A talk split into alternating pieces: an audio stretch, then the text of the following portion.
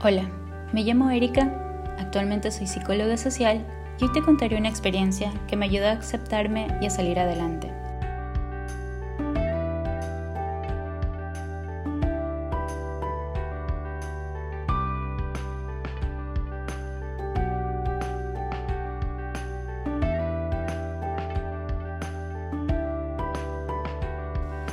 Hace unos siete años conocí a la licenciada Elisa Fernández. Cuando estudiaba en la universidad, fue mi profesora en una clase optativa sobre género. Me acompañó en el proceso de escritura de mi tesis sobre partidarias de género. Desde ahí entablamos una relación que se ha mantenido con los años. Solíamos almorzar juntas y platicar en el patio de comidas.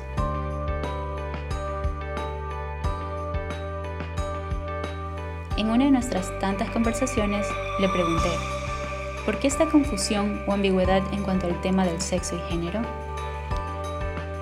Me explicaba que el sexo es algo biológico y el género algo cultural que va cambiando conforme pasan los años.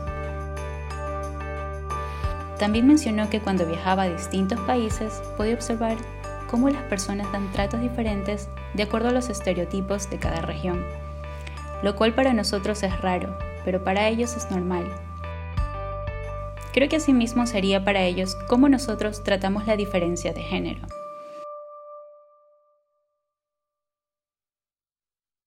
Al ver mi interés sobre el tema me dijo, ¿qué es lo que te molesta? Es poco común que alguien haga ese tipo de preguntas. ¿A lo mejor has tenido algún problema personal? A lo que solo respondí, sí, Muchas personas me tratan como una chica rara. Lo noto en sus gestos o directamente de forma verbal. Lo que me dijo la licenciada Elisa sin duda cambió mi vida. Recuerdo tan bien todo lo que dijo. Cuando le conté lo que sucedía, me respondió, entiendo tu situación. Por más años que pasen, a la gente le será difícil aceptar eso del todo que no todos se sienten identificados con el mismo género. Les será difícil, aunque haya tantas marchas o incluso aunque aprueben esa ideología en diferentes partes del mundo. Sin embargo, no tienes de qué preocuparte. No te concentres en lo que piensan los demás. Hay gente a la que le importas y que siempre estará para apoyarte.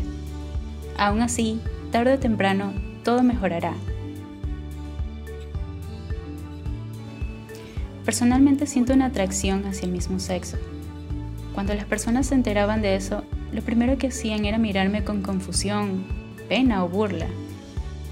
Algunas ni siquiera me miraban, sino que simplemente hacían como que si no existiera, ignorando mi presencia o simplemente evitando acercarse a mí. Eran muy pocas las personas que a pesar de mi identidad de género me trataban como una persona normal y que incluso me apoyaban a pesar de todo lo que la gente dijera a mis espaldas. En ese tiempo las marchas LGBTI no eran muy comunes. Rara vez se escuchaba de esas manifestaciones y la gente no le prestaba atención, a excepción de unas cuantas personas que apoyaban este movimiento. Hasta ahora me siento muy agradecido con mi maestra por sus enseñanzas y consejos. Tenía toda la razón la gente comenzaba a aceptarme y a tratarme como alguien normal, y con el tiempo comenzaba a normalizarse todo el tema de la ideología de género.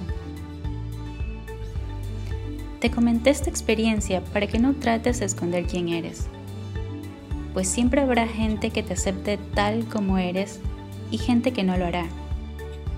Lo más importante es que puedas aceptarte a ti mismo y salir adelante.